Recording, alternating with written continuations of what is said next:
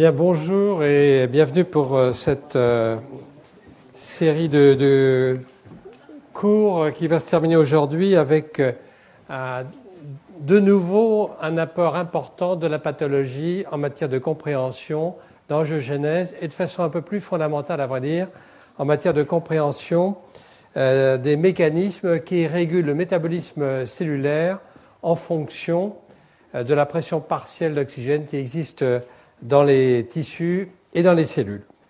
Alors simplement pour résumer très rapidement ce que nous avons dit au cours euh, des euh, deux séances précédentes, vous rappelez que le concept finalement d'une angiogénèse tumorale qui contribuait de façon importante à la progression des tumeurs avait été proposé depuis de nombreuses années et que Judah Folkman en 71 avait émis l'hypothèse que bloquer l'angiogénèse permettrait d'apporter un traitement anti-angiogénique à une chimiothérapie habituelle ou même de réaliser par soi-même un traitement anti-angiogénique. Et puis nous avons vu que le VEGF a été euh, découvert à la fin des années 80. Nous avons vu le rôle essentiel euh, du vasculaire endothélial growth factor dans euh, le développement vasculaire au cours de l'angiogénèse embryonnaire. Nous avons vu son importance aussi euh, chez l'adulte. Nous avons vu que le VEGF était exprimé dans de très nombreuses euh, tumeurs, qu'elles soient très vascularisées ou peu. Nous avons vu que l'on pouvait inhiber l'action du VEGF par différents types de stratégies et obtenir, en tout cas expérimentalement, des résultats superbes en termes de régression ou d'inhibition de la progression de tumeurs. Et enfin, nous avons vu que en clinique, l'utilisation du VEGF en association avec une chimiothérapie euh, conventionnelle permettait d'obtenir une prolongation euh, de la survie des patients atteints d'un cancer du côlon métastasé et des premiers résultats prometteurs aussi en termes de cancer du poumon, en termes de cancer du sein, en termes de cancer du rein métastasé. Alors, ceci, euh, néanmoins, doit euh, nous faire penser qu'il existe un certain nombre de questions en suspens. Tout d'abord, l'efficacité relativement modeste de l'anticorps anti-VEGF qui, jusqu'à présent, est le seul médicament qui était utilisé, je dis bien était, je vais vous dire pourquoi, euh, en clinique dans le traitement du cancer du côlon. Parce que une stratégie purement anti-angiogénique chez l'homme n'a pas encore prouvé euh, son euh, efficacité. Ces stratégies, à l'heure actuelle, ont démontré leur efficacité en association avec des euh, traitements classiques du type chimiothérapique. Deuxième question en suspens, c'est comment, quand et à quelle dose administrer les anti-VEGF et de manière générale les inhibiteurs d'angiogénèse. Et euh, cette question n'est pas résolue à l'heure actuelle, à la mesure où on ne sait pas quelle est la dose optimum, à partir de quand il faut traiter. Peut-être qu'on traite trop tard à partir du moment où le cancer est déjà métastasé ou très envahissant. Et enfin, bien sûr, les, modalités d'administration, répétées ou non, restent euh, pour l'instant peu résolues.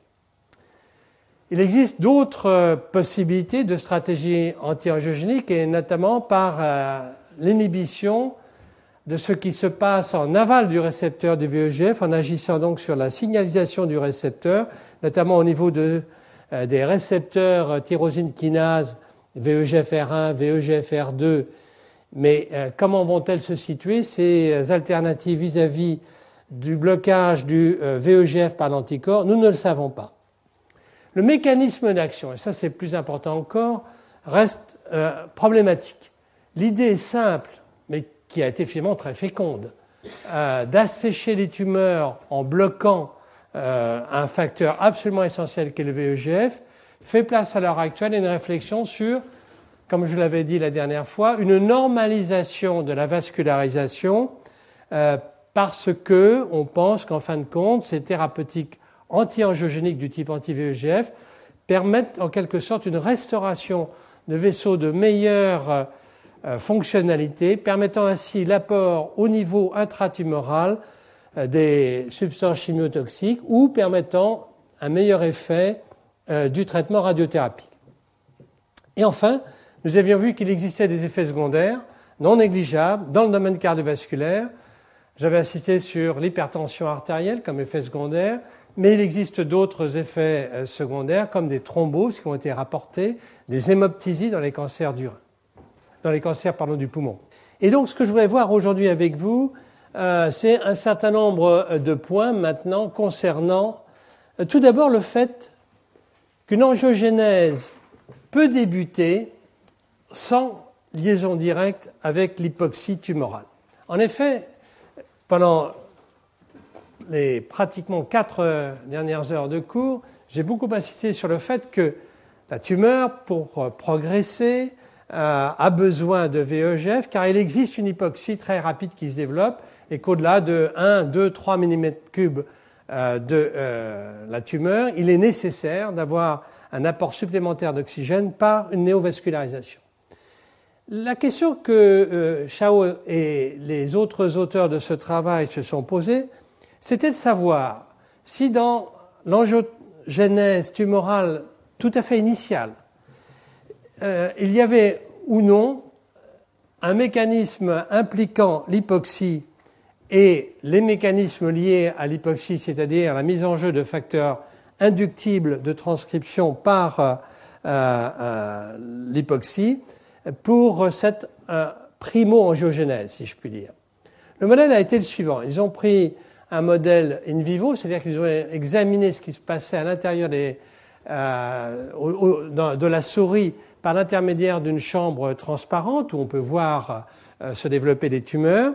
Et ils ont greffé chez la souris dépourvue de système immunitaire soit des cellules de cancer colique humain, soit des euh, cellules euh, de cancer mammaire de souris, donc un modèle de xénogreffe, au contraire un modèle syngénique. La, manière dont ils ont procédé a été d'utiliser un certain nombre de marqueurs sensibles. D'une part, euh, des marqueurs de, des facteurs de transcription qui sont induits par l'hypoxie. Ils ont à ce moment-là fusionné un gène rapporteur à, la GFP, le gène rapporteur permet, lorsqu'il est euh, mis en jeu par un hypoxia responsive element, c'est-à-dire mis en jeu par des euh, facteurs de transcription induits par l'hypoxie, à ce moment-là, on va avoir une coloration verte liée à la production de la protéine GFP. La tumeur elle-même est marquée par euh, un, marqueur fluorescent rouge, la red fluorescent protein, et enfin on peut suivre la perfusion du tissu par un marqueur particulier. Enfin, pour pouvoir bien distinguer ce qui revient à l'hypoxie dans l'angiogénèse et de ce qui ne revient pas à l'hypoxie dans l'angiogénèse, ils ont éliminé avec euh, un médicament cytotoxique pour euh, les euh, cellules en hypoxie, la tyrapazamine, ils ont éliminé au moment de l'inoculation les cellules qui pourraient se trouver en hypoxie. Et le résultat est tout à fait intéressant. D'une part, il montre qu'une angiogénèse peut débuter très précocement au moment de la croissance tumorale, mais qu'elle est indépendante de l'hypoxie et indépendante des facteurs de transcription IF1 alpha ou IF1 ou IF2 alpha dont je vais parler euh, dans un instant. Il existe, après cette euh, première vague d'angiogénèse indépendante de l'hypoxie, une seconde vague d'angiogénèse qui, elle, est classique, si je puis dire, dépendant de l'époxy, mise en jeu par euh, les facteurs de transcription hypoxia-inducible factor alpha.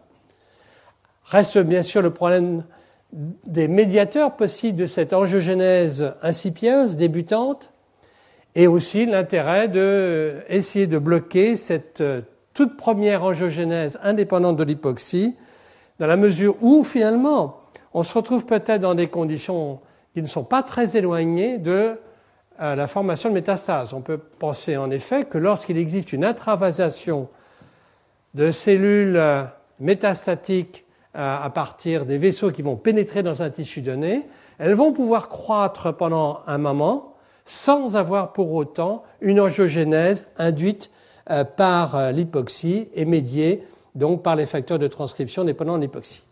Alors voici la, la, formation en culture cellulaire de la coloration verte qui est liée à la mise en jeu en quelques heures en culture cellulaire de lorsqu'on met les cellules en hypoxie de l'expression de la protéine qui est euh, régulé par les facteurs de transcription inductifs par l'hypoxie. Ceci est vrai pour les cellules coliques euh, humaines comme pour les cellules euh, cancéreuses mammaires de souris. Et alors ce qui est intéressant, c'est donc de voir jour après jour, in vivo, ce qui se passe dans cette chambre transparente. On voit la formation de la tumeur avec le colorant rouge.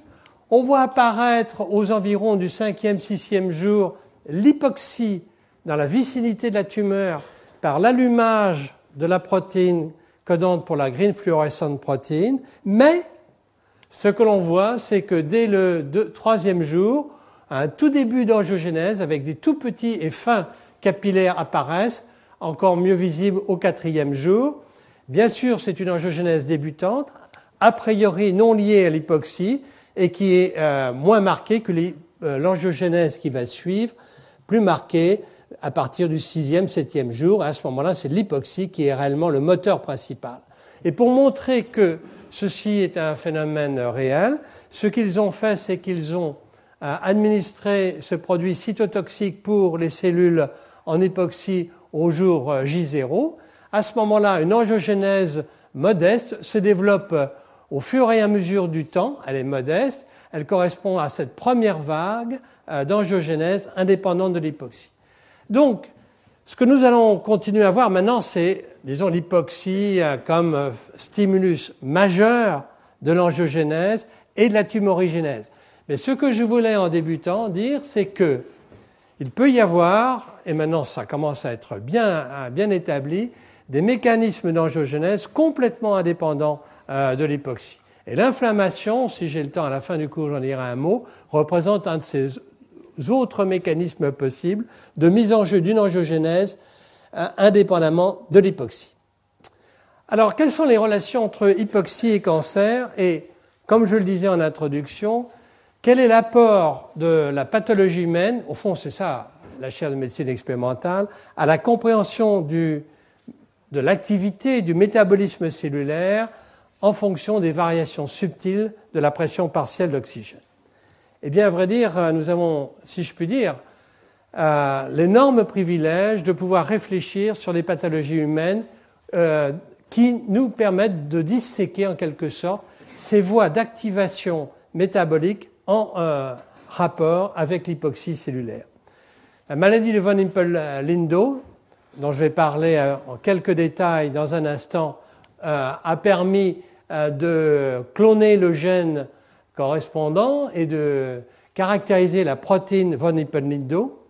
Mais même dans le cancer du rein à cellules claires, un cancer euh, euh, sporadique, non familial, à l'inverse de la maladie de von Hippel-Lindau, eh bien, ce cancer du rein a des mutations dans environ 50 à 60% des cas de cette même protéine et au niveau rénal, ce cancer ressemble donc à, la maladie de von Hippel-Lindau, mais qui, elle, est beaucoup plus généralisée car, comme vous le verrez, il existe une mutation germinale.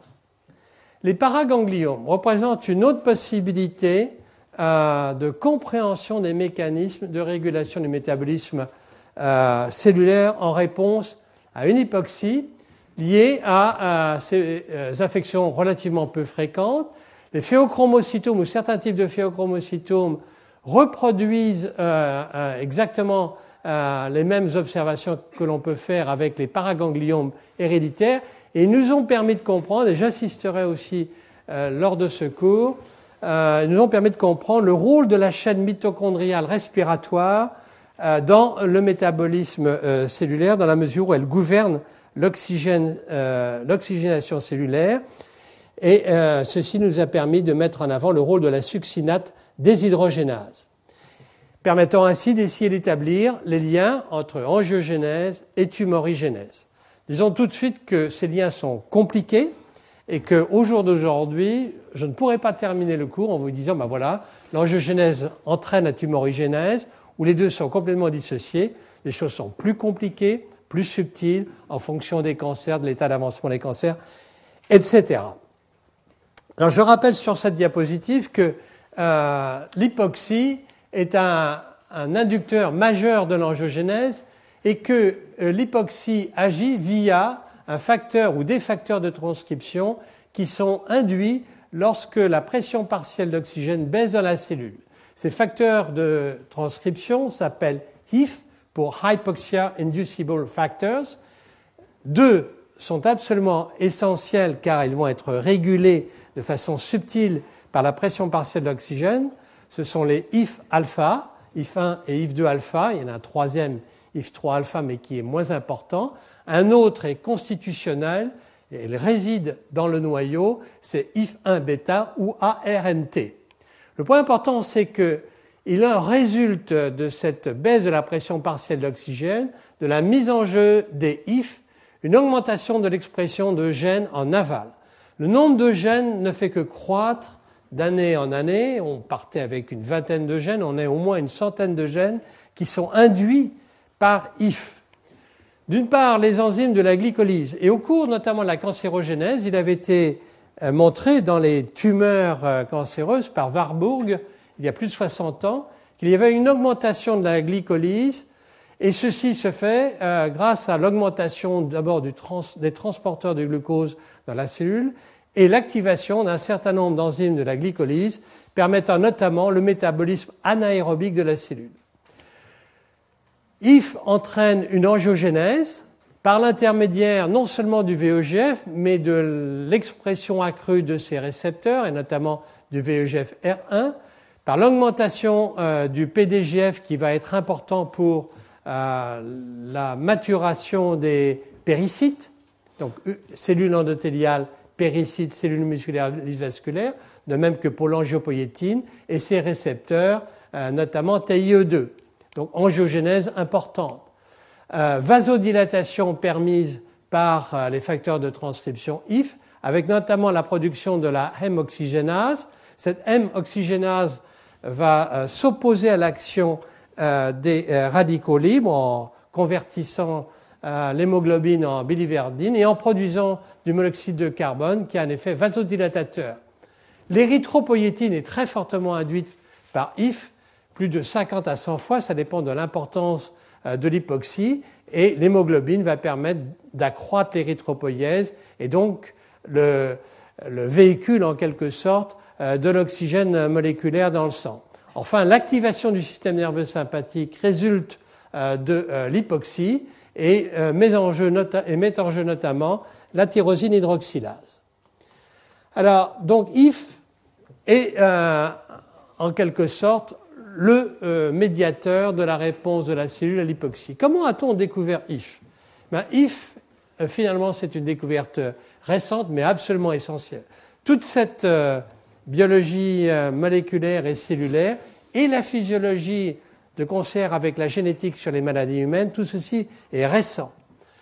En 92, Semenza et Wang recherchaient quel était le facteur de transcription qui pouvait être induit lorsqu'ils mettaient euh, des euh, cellules hépatiques en hypoxie et ils ont montré qu'il y avait une induction euh, de l'érythropoïétine liée à un facteur transcriptionnel. Il a fallu quelques années pour que le même groupe identifie le facteur transcriptionnel comme étant IF, et plus particulièrement IF1 alpha, qui est un facteur euh, euh, qui est donc euh, régulé par la concentration d'oxygène dans la cellule et qui va permettre l'expression du gène de l'érythropoïétine. Puis, on a mis en évidence, et ceci a été fondamental, dans les années, là il y a plusieurs auteurs, 98-99, qu'il existait dans IF un domaine de dégradation qui était particulièrement sensible à l'oxygène il a été tout de suite constaté que la protéine IF était extrêmement instable et que mise en, dans des conditions de normoxy, la protéine est littéralement évanescente. Il est très difficile de la repérer. Et ceci est lié au fait qu'il existe, comme vous le verrez tout à l'heure, un domaine particulièrement sensible à, la concentration partielle d'oxygène. Euh, observation fondamentale, elle a tiré directement de la clinique, a été que il existait une interaction entre ce domaine euh, très sensible à l'oxygène avec la protéine de von Hippel-Lindau et que de cette interaction euh, naissait la dégradation rapide par l'oxygène, ce qui impliquait qu'il existait un mécanisme de dégradation euh, cytoplasmique responsable de la dégradation de, cette, de, ce, de, ce, facteur de transcription dans la cellule. Et une autre étape importante a été apportée par euh, l'identification euh, du mécanisme moléculaire, à savoir une hydroxylation de euh, la protéine IF au niveau de résidus proline par une activité prolyl hydroxylase et qui est responsable de cette possibilité d'interaction avec la protéine von Hipponido et ensuite la dégradation du complexe. Alors voici comment euh, on peut à l'heure actuelle proposer euh, le schéma de régulation euh, de la stabilité des protéines IF par la disponibilité, l'accessibilité, enfin la, présence d'oxygène dans la cellule. IF1 alpha est donc, comme IF2 alpha, une protéine sur laquelle je reviendrai tout à l'heure, un facteur de transcription, qui très rapidement va être hydroxylé en deux positions par la euh, prolyl hydroxylase. On va le voir, il y a trois prolyl hydroxylases. Cette hydroxylation va entraîner un changement euh, d'affinité de IF pour la protéine de von Hippel-Lindau, celle précisément qui est mutée dans la maladie de von Hippel-Lindau. Il en résulte que cette protéine IF modifiée va pouvoir être ubiquitinylée par une E3 ubiquitinylation et que cette ubiquitinylation va permettre la translocation euh, déjà d'un complexe relativement important dans le protéasome. Lorsqu'il existe une hypoxie, qu'il s'agisse d'une hypoxie gazeuse ou chimique que l'on peut mimer avec euh, du cobalt euh, ou par chélation du fer avec la désphéroxyamine, eh bien, on, a à ce moment-là une inhibition de la prolylhydroxylase. À ce moment-là, le composé transcriptionnel IF euh, peut pénétrer dans le noyau et s'hétérodimériser avec euh, la molécule résidente permanente qui l'attend, qui est ARNT ou IF1 bêta. Et de euh, cette hétérodimérisation va pouvoir résulter une transcription avec euh, euh, transcription de tous les gènes dont je vous ai indiqué, notamment de l'angiogénèse. Et ce mécanisme schématique, car tout c'est compliqué avec des isoformes, etc., reste tout à fait valable. Il a été euh, décrit dans les années 2001-2002. Alors, le mécanisme, ceci, comme je l'ai dit, devient un peu plus compliqué parce que l'interaction de IF avec VHL en fait, se fait avec d'autres protéines encore, comme les élongines B et C, avec CUL2, si bien que nous avons affaire à un complexe plus, euh, plus important euh, que euh, celui que j'ai indiqué schématiquement à l'instant. Mais le fait est que ce complexe est ubiquitinylé en normoxie qu'en hypoxie. Vous aurez donc une augmentation de tous les gènes qui sont situés en aval donc de IF et de son partenaire euh, ARNT, avec donc euh, l'augmentation de la transcription, notamment du transporteur gluten, du VEGF, etc. Voilà le schéma à l'heure actuelle sur lequel on peut se reposer. Alors, comment se fait la régulation de IF 1-alpha par l'oxygène en termes euh, d'hydroxylation par les prolyl hydroxylases? En fait, le système est un peu plus compliqué, comme je l'ai dit. D'abord, il n'y a pas une proline, mais deux prolines. Chez l'homme, la proline 402 et la proline 564, qui euh, vont toutes les deux être hydroxylées euh, pour euh, donc permettre l'interaction avec VHL et la destruction dans le protéasome. Mais en fait, à l'extrémité C-terminale de IF existe une asparagine en position 803 qui elle aussi va être hydroxylée cette fois-ci par une asparaginyle hydroxylase. Alors ceci est important parce que l'hydroxylation Oui, comme quoi ça tout tient à un hydroxyle. L'hydroxylation de cet asparaginyle va bloquer l'interaction de IF avec un coactivateur P300 et la CBP pour Cyclic AMP Binding Protein. Et euh, ce complexe-là est extrêmement important dans l'activation transcriptionnelle euh, de IF. Autrement dit, il y a euh, des mécanismes de contrôle complexes avec deux hydroxylations sur les prolines et d'autre part l'hydroxylation tout à fait en C-terminal sur cette asparagine.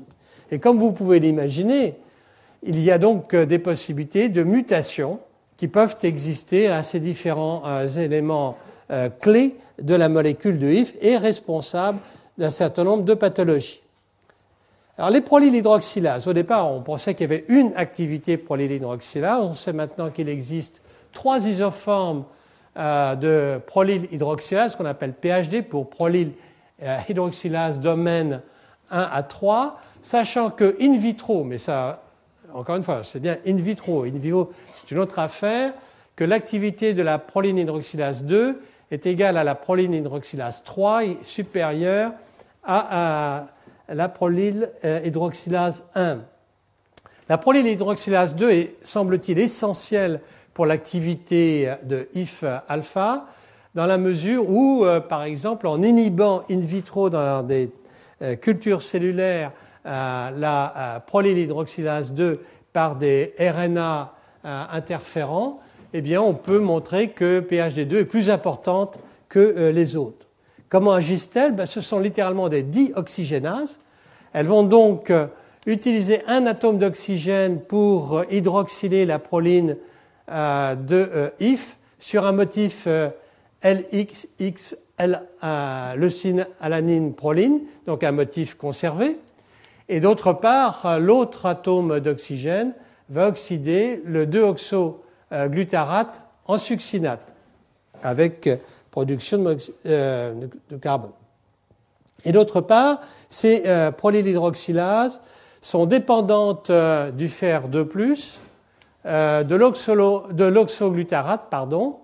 Elles sont complètement dépendantes, ce qui explique que, par exemple, la chélation du fer euh, par euh, la déphérosféamine va entraîner une inactivation de la prolylhydroxylase et donc euh, une activité transcriptionnelle de IF qui va passer à l'intérieur du noyau. Pour rendre les choses un peu plus compliquées peut-être, mais d'un autre côté compréhensible, il y a une régulation de cette prolylhydroxylase D2 qui est, la plus importante par l'hypoxie, une régulation transcriptionnelle.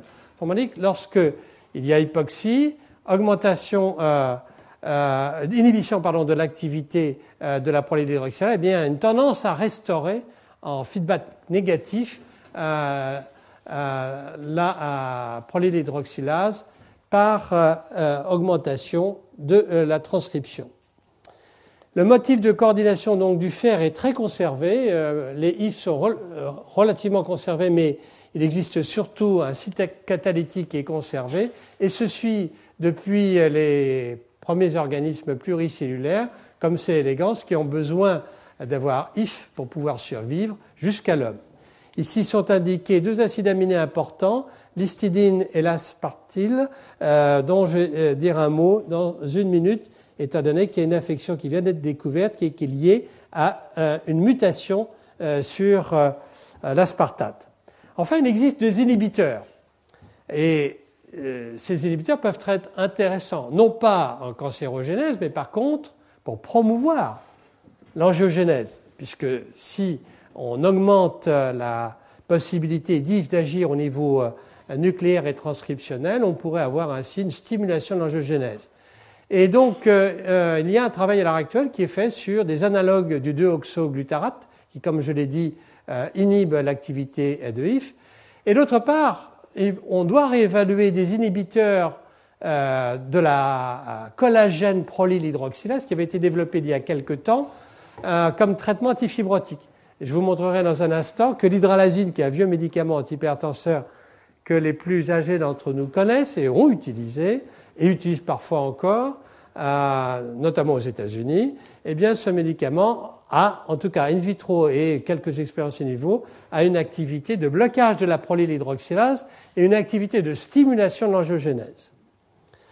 Alors voilà quelques deux affections qui viennent d'être rapportées et qui euh, montrent euh, euh, l'importance des prolylhydroxylases dans le contrôle de l'érythropoïétine et donc dans le contrôle de la concentration des globules rouges dans le sang. Première euh, mutation qui a été décrite dans, une, dans des familles de la région de la, de la moyenne Volga. Inutile de vous dire, je ne connaissais pas du tout le Chuvash, c'est le nom de, la, de, cette région de la moyenne Volga, où existent des grands pédigrés qui ont une affection autosomale récessive avec une élévation euh, du taux d'hémoglobine euh, dans le sang. Et euh, ces patients n'ont que cela, ils n'ont pas de tumeur ni d'anomalie rétinienne. Ce qui est intéressant, c'est qu'ils ont associé à cette polyglobulie une très importante élévation de l'érythropoïétine qui implique a priori donc une anomalie de la régulation de l'érythropoïétine comme étant la cause primaire de la polyglobulie. Et effectivement, il a été montré récemment qu'il existait une mutation homozygote au niveau euh, euh, là, de euh, la protéine von Hippel-Lindau, à l'endroit où la protéine von Hippel-Lindau interagit avec la, la, prolylhydroxylation de, de IF. Une arginine, c'est une mutation en faux sens, donc simplement un acide aminé échangé pour un autre. Cette mutation qui est fondatrice tous les individus de cette région ont exactement la même mutation du fait d'un effet fondateur.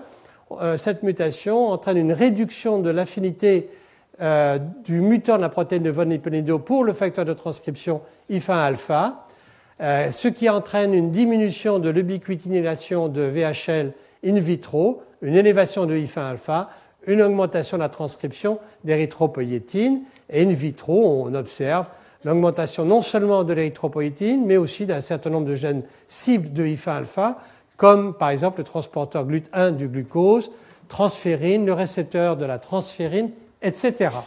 Il y a tout de suite une question intéressante que vous devez vous poser, et qui est la suivante. Devant une telle mutation, d'une telle importance, on devrait avoir d'autres euh, euh, phénomènes apparaissant en clinique puisque, en fin de compte, on reproduit en quelque sorte, entre guillemets, une mutation de type de la protéine de von Hippel-Lindau telle que je vais la décrire dans un instant.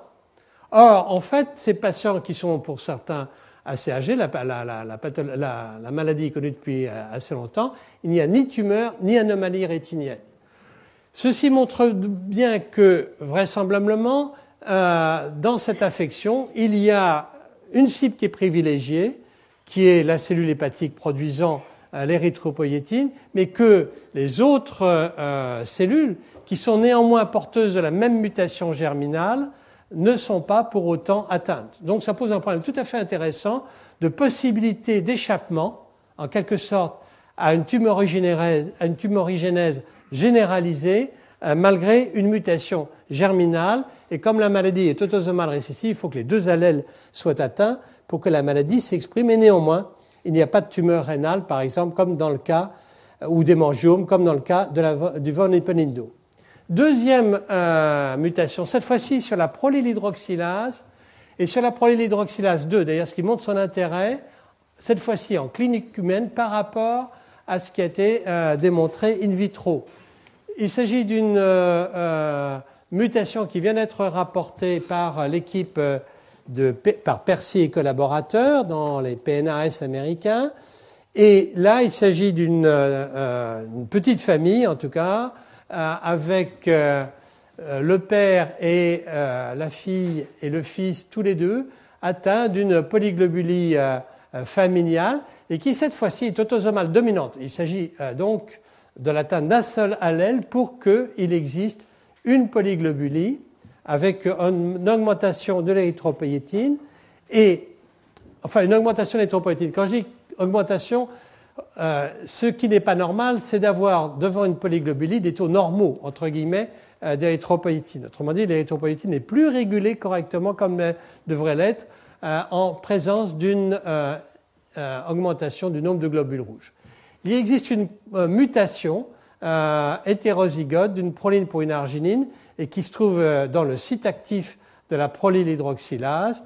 Il en résulte une perte de fonction euh, in vitro, donc euh, cette nouvelle protéine ainsi mutée, cette nouvelle prolydroxylase est incapable d'hydroxyler euh, correctement IF1 alpha et IF2 alpha, et il en résulte donc une augmentation de la, la, concentration de IF1 et IF2 alpha, et donc une augmentation de la production d'érythropoïétine. Mais là encore, ce qui est curieux dans cette affection, c'est qu'il n'y a pas de tumeur, pas d'anomalie euh, rétinienne à type d'hémangioblastome, montrant qu'on ne peut pas faire un parallèle avec ce dont je vais vous parler dans un instant, la maladie de von Hippel-Lindau. Mais ces deux affections sont très intéressantes, d'une part parce qu'elles montrent que euh, cette voie euh, de, perception de l'oxygène au niveau de la cellule hépatique peut être atteinte soit par des mutations de VHL, soit par des mutations de la prolylhydroxylase, mais qu'elle reste limitée pour des raisons qui nous euh, restent malheureusement inconnues.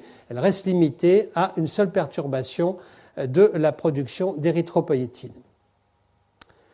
Euh, alors, un mot parce que ceux qui s'intéressent à la régulation de la pression artérielle s'intéressent à l'induction de IF1-alpha par l'hydralazine. L'hydralazine, c'est une molécule toute simple qui a, qui a comme particularité, les gens l'avaient peut-être oublié, d'inhiber la euh, collagène hydroxylase. En fait, c'est une molécule qui est un vasodilatateur et dont le mécanisme d'action pour la vasodilatation, d'ailleurs, n'est pas bien connu. Euh, ce qui est euh, clair, c'est que cette molécule in vitro, à 50 micromolaires, inhibe la prolylhydroxylase, ou disons les prolylhydroxylases. Dans cet article de Knowles de Circulation Research, il n'est pas indiqué réellement enfin ils n'ont pas pu en fait disséquer quel est le type de euh, prolylhydroxylase, mais j'imagine qu'il peut s'agir des trois, vraisemblablement. Euh, l'administration à 50 micromolaires euh, de l'hydralazine dans des cultures cellulaires, comme des cultures de cellules endothéliales UVEC ou des cultures de cellules musculaires lisses vasculaires, entraîne une induction rapide et transitoire de IF, donc on peut voir l'expression de IF, ainsi que l'expression de gènes cibles de IF, tels que le VEGF, l'endothéline, l'adrénoméduline. Euh, on observe euh, in vivo, euh, après hydralazine, mais en façon très transitoire, une augmentation du VEGF. Et il existe in vitro une prolifération des cellules endothéliales en culture. Tout ceci est, encore une fois, rapide, transitoire, et ne nous permet pas de dire ce qu'il en est à, long terme et de savoir si ça joue un rôle ou non. Mais je trouve que c'est quand même intéressant de voir que le concept qu'on a d'un rôle essentiel des prolyl hydroxylases dans la stabilisation de IF, euh, euh, ou l'inhibition des prolyl hydroxylases dans la stabilisation de IF, est conforté par une molécule dont on ignorait complètement qu'elle puisse avoir cet effet. Et euh, in vivo, on peut stabiliser IF dans différents tissus après l'administration euh, euh, d'une dose unique d'hydralazine. On peut aussi montrer dans un modèle qu'on appelle euh, le modèle de l'éponge, qui est un modèle classique de formation de néo-vaisseaux chez la souris ou chez le rat, on peut montrer un effet à 5 mg par kilo, donc une dose importante. On peut montrer un effet transitoire de l'hydralazine en termes d'angiogénèse. Quelle est l'importance en thérapeutique? Je pense, euh, enfin bon, rien n'est démontré euh, en matière de thérapeutique, mais enfin je pense que c'est une manière de réfléchir néanmoins à, ce type euh, d'effet parallèle, mais qui est lié vraisemblablement au pouvoir inhibiteur de l'hydralazine sur la protocollagène hydroxylase. Alors la maladie de von Hippel-Lindau. cette affection a été euh, découverte par euh, nos collègues allemands il y a plusieurs années de cela. Et euh, c'est une affection qui est autosomale, touche les deux sexes, dominante, donc il suffit d'un allèle muté. Et elle n'est pas si rare que cela, puisque 1 sur 36 000 patients en sont atteints. Elle a une pénétrance qui est importante, puisque à 4 à, partir de 65 ans, 90% des patients atteints, porteurs de l'allèle morbide, sont atteints. Elle se manifeste sous la forme de tumeurs variées qui peuvent être soit des kystes, soit des tumeurs bénignes, soit des tumeurs malignes, touchant certains territoires plus que d'autres, et notamment elle se caractérise par des hémangioblastomes au niveau du système nerveux central et particulièrement au niveau du cervelet. Il existe des hémangioblastomes euh, rétiniens. Les cancers euh, du rein sont fréquents au cours de la maladie de von Hippel-Lindau. Euh, ce sont des cancers conventionnels du rein qui se développent a priori à partir des cellules tubulaires proximales. On observe des phéochromocytomes et c'est la raison pour laquelle avec euh, l'équipe de Brousset, Pierre-François Plouin, maintenant de l'hôpital Pompidou, nous avions été euh, euh, attirés naturellement par cette affection. Il existe aussi des tumeurs pancréatiques, testiculaires, etc. La localisation du gène a été faite en 1988 et le clonage même du gène à l'issue de, de, sa position a été fait en 1993 et ça a été à mon avis une découverte fondamentale dans la compréhension donc de euh, la réponse cellulaire à l'hypoxie. Alors, sans rentrer trop dans le détail, euh, simplement pour dire que donc, le système nerveux central est une des cibles, euh, et notamment le cervelet de l'hémangioblastome, avec des hémangioblastomes aussi au niveau de la moelle épinière et des hémangioblastomes au niveau de la rétine. C'est d'ailleurs comme ça que la maladie a tout d'abord été identifiée par un ophtalmologiste qui était euh, M. Hippel. Et puis, euh, il existe euh, des tumeurs au niveau viscéral, des cancers du rein, des phéochromocytomes dans 10 à 20% des cas, des tumeurs pancréatiques dans près de 70% des cas, etc. Donc, c'est l'ensemble, au fond, qui constitue la maladie de von Hippel-Lindau vous allez voir ici quelques, euh, quelques images, comme par exemple ces euh, euh, hémangioblastomes rétiniens avec des vaisseaux qui sont tortueux, dilatés, avec aussi la possibilité d'exsudat au niveau de la rétine et d'autre part l'exploration de ces patients qui doit être très complète, comme vous l'imaginez, à la recherche de, tumeurs qui peuvent siéger au niveau euh, de différents organes, et notamment au niveau du système nerveux central, eh bien, ici, euh, on fait donc des euh, résonances magnétiques nucléaires pour identifier des tumeurs qui peuvent être des tumeurs kystiques, des tumeurs solides qui vont prendre le produit de contraste, dans le cas de ces hémangioblastomes du cervelet ou des hémangioblastomes médulaires. Et il existe en fait une variété de tumeurs, à savoir, comme je l'ai dit, des tumeurs euh, bénignes, des tumeurs euh, kystiques qui vont apparaître ici euh, sous une forme noire, sous les de tumeurs sphériques noires, et des tumeurs solides qui vont apparaître ici sous cette forme blanche. Et vous voyez ici qu'il existe à la fois des tumeurs dans les deux reins et des tumeurs aussi au niveau pancréatique, donc des tumeurs extrêmement diffuses. Ici, voici des, phéochromocytome bilatéral euh, avec euh, donc des tumeurs euh, importantes qui doivent être recherchées systématiquement. Bien. Alors, quels sont les mécanismes physiopathologiques de cette maladie? Bien, la protéine von Hippel-Lindau, c'est une protéine qui est relativement modeste en termes de taille, 230, 213 pardon, acides aminés, et elle va donc réguler les gènes induit euh, par l'hypoxie. Elle va permettre la polyubiquitination des euh, facteurs IF, IF1 et IF2, mais, et ça c'est important, elle a par ailleurs d'autres propriétés qui sont indépendantes de sa propriété principale quand même, qui est d'interagir avec IF hydroxylé et de permettre sa dégradation cytosolique.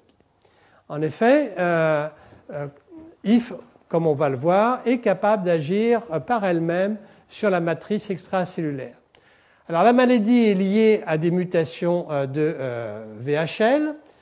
Euh, les mutations de VHL sont germinales, peuvent être des délétions complètes du gène, Il peut s'agir de mutations ponctuelles de VHL et notamment des sites d'interaction avec IF. Euh, mais pour que euh, la maladie s'exprime, il faut qu'il y ait une inactivation des deux allèles dans les tumeurs. Autrement dit, ce qui se passe, c'est que les patients sont porteurs euh, de la mutation germinale et au niveau rénal va exister une mutation, cette fois-ci une mutation somatique, qui peut être une mutation qui n'a rien à voir avec la mutation germinale en termes d'emplacement. Il peut s'agir d'une délétion, par exemple, alors qu'il peut y avoir une mutation euh, ponctuelle dans l'allèle euh, euh, muté génétiquement déterminé, muté, je veux dire, par, par la, et transmis familialement. Donc c'est l'inactivation des deux allèles qui va entraîner l'expression tumorale. C'est exactement ce qu'on a dans le rétinoblastome, c'est exactement la, ce que Knudson avait proposé, c'est-à-dire le two-hit phenomenon, c'est-à-dire euh, une euh, affection qui procède en deux temps et euh, on hérite de l'allèle muté et l'inactivation somatique du deuxième allèle va entraîner l'expression de la tumeur parce que l'on va avoir inactivé une protéine qui est en fait une protéine qui supprime les tumeurs. Donc, je le rappelle, donc il va y avoir à ce moment-là augmentation de l'angiogénèse du fait de l'activation de IF, augmentation du TGF-alpha, et ça ceci est important parce que le TGF-alpha euh, va favoriser la carcinogénèse, il a une action autocrine, il induit le récepteur de l'EGF, l'épidermal growth factor, et ceci va contribuer à l'accélération de la tumorogénèse, et d'autre part, VHL muté peut avoir euh, par lui-même une action euh, sur la progression de la tumeur. En effet, la protéine VHL, en dehors même de, son effet sur euh, le facteur ou les facteurs IF, a un rôle dans l'assemblage de la matrice extracellulaire. Il a été montré en culture cellulaire que euh, l'inactivation de VHL aboutit à un assemblage anormal de la matrice, essentiellement euh, du réseau de fibronectine et de collagène 4, et que ceci peut retourner à la normale par réintroduction de VHL dans des euh, cellules euh, qui en sont dépourvues. Il existe une modification post-traductionnelle de VHL qui est nécessaire pour cet assemblage normal de la matrice cellulaire. Or, cet assemblage normal de la matrice et donc du stroma de façon plus générale est essentiel pour inhiber la tumorigénèse. Je l'avais dit, je crois, au premier ou au deuxième cours, l'importance du micro-environnement tumoral. Et la conséquence de la déstructuration de la matrice extracellulaire, c'est qu'il peut y avoir une dégradation accrue par les métalloprotéases de la matrice, notamment la métalloprotéase 2, qui est une métalloprotéase particulièrement importante, ce qui va permettre euh, ou faciliter en tout cas la migration des cellules endothéliales et donc la favoriser la production euh, de métastases. De même que l'activation euh, de métalloprotéases va pouvoir libérer euh, des facteurs angiogéniques ou tumorigéniques qui sont séquestrés. N'oublions pas qu'une des isoformes ou deux des isoformes du VEGF euh, de haut poids moléculaire se trouve en péricellulaire et que l'activation des métalloprotéases va libérer en quelque sorte ces facteurs angiogéniques et favoriser l'angiogénèse. Et enfin, il apparaît que euh, la protéine von Hippenindo par elle-même euh, dérégule en quelque sorte le cycle cellulaire et que les cellules qui sont dépourvues de VHL ne sont plus capables de repasser en phase G0 et donc ne sont plus capables euh, d'arrêter correctement le cycle cellulaire. Il y a un checkpoint qui a dû sauter quelque part. Donc vous voyez, VHL est doublement important comme régulateur de l'activité transcriptionnelle de HIF, d'une part, mais aussi euh, du fait de son rôle sur l'intégrité, le maintien de l'intégrité de la matrice extracellulaire. Et ceci explique peut-être pourquoi on a euh, plusieurs formes euh, de von Hippel-Lindau. Tout d'abord, ce qui est quand même remarquable, c'est que toutes les cellules d'un individu qui est porteur d'une mutation de type von Hippel-Lindau a la même mutation dans toutes ces cellules, mais que seul certains organes vont être susceptibles de développer une tumeur. Et donc, on n'observe pas chez tous les patients de von Hippel-Lindau des tumeurs dans tous les organes, et d'autre part, il existe des tumeurs variables suivant les patients. Ce fait qu'on a pu classer, peu importe le type de classification, 1, 2, A, etc., mais enfin, on peut classer les patients suivant euh, le type de tumeur et de manifestation clinique qu'ils présentent.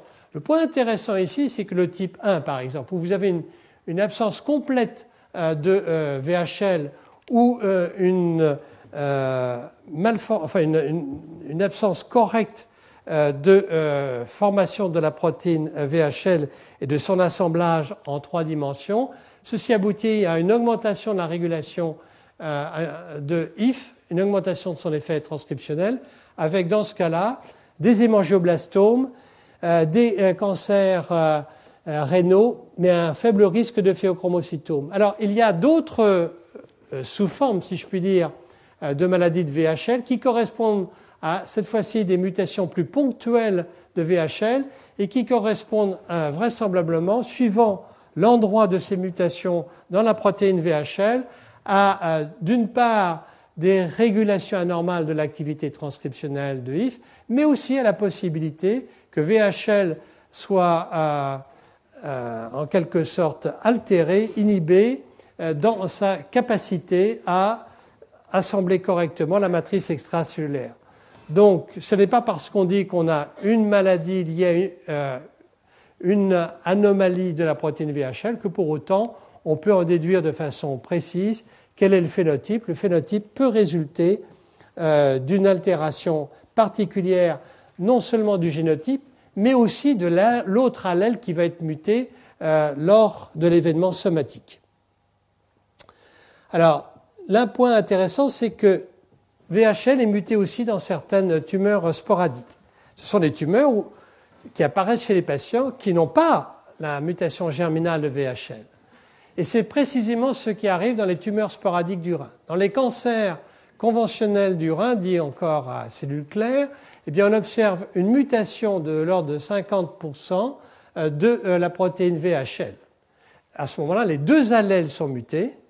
Et à ce moment-là, au fond, en termes de cancer du rein, alors cancer du rein ressemble euh, tout à fait au cancer du rein d'un patient qui a une maladie de VHL avec une expression rénale. Il peut s'agir aussi d'une hyperméthylation. À ce moment-là, il va y avoir euh, une anomalie de la transcription euh, de VHL dans les cancers conventionnels du rein. Et dans le cancer du rein, comme sans doute d'ailleurs dans la maladie de VHL, il est quand même vraisemblable qu'outre ces deux mutations sur la protéine, il faut d'autres mutations qui s'ajoutent à ces mutations initiatrices pour avoir une complète malignisation. En revanche, on n'observe pas de mutation de VHL dans les autres types de cancers du rein, les oncocytomes, les cancers papillaires du rein, etc. Dans d'autres tumeurs, on peut observer des mutations de VHL, dans 30% environ des cas des hémangioblastomes euh, disporadiques. Euh, nous verrons ce qu'il en est des mutations dans les phéochromocytomes qu'on appelait sporadiques, mais qui peuvent être en fait des phéochromocytomes héréditaires liés en fait à une mutation euh, de VHL. Et pratiquement, euh, c'est tout. Il y a de très rares cas d'autres types de tumeurs, mais donc VHL est quand même limité à un certain nombre de tumeurs bien spécifiques, tumeurs hypervascularisées par ailleurs. Dans le cancer du rein, et je terminerai par, euh, cela pour la première heure, eh bien vous avez environ euh, euh, dans le cancer du rein une médiane de survie avec métastase de l'ordre de 13 mois, donc c'est un cancer du rein qui, lorsqu'il est métastasé, est épouvantable euh, et qui, euh, donc dans 50 euh, à 60% des cas, euh, a euh, une mutation VHL pour les cancers conventionnels ou à. Le cancer du rein est extrêmement instructif parce que même s'ils sont peu fréquents, les autres types de cancers du rein, et j'y reviendrai sans doute tout à l'heure, les cancers papillaires du rein ont une mutation de type MET, de l'oncogène MET, et ceci s'observe à la fois comme mutation somatique, mais aussi il existe une forme euh, familiale euh, euh, de cancer du rein avec liée à, l'oncogène MET.